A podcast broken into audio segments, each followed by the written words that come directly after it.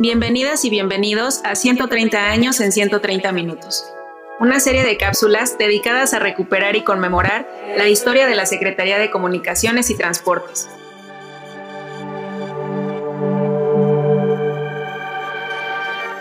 Hoy hablaremos sobre la SCT y su labor para modernizar el sistema ferroviario mexicano,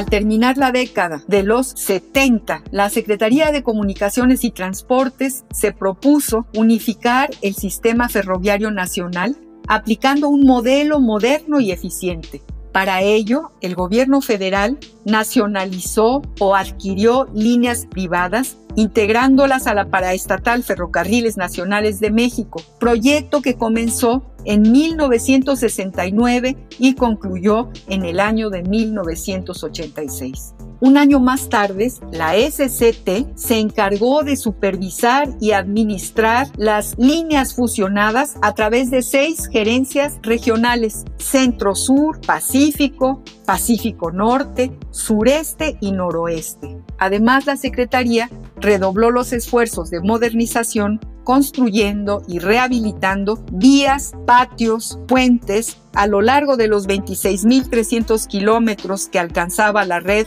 a finales de los años 80. Al iniciar los años 90, la Secretaría de Comunicaciones y Transportes firmó el convenio de concertación de acciones para la modernización del sistema ferroviario mexicano, cuyo objetivo fue elevar la calidad del servicio, flexibilizar el sistema de tarifas y entregar la reparación de los trenes o incrementar su flota con el apoyo de particulares. Entérate de esto y más en El Mirador y consulta el tiempo y su memoria para tomar el pulso de 130 años de historia de la Secretaría de Comunicaciones y Transportes en el micrositio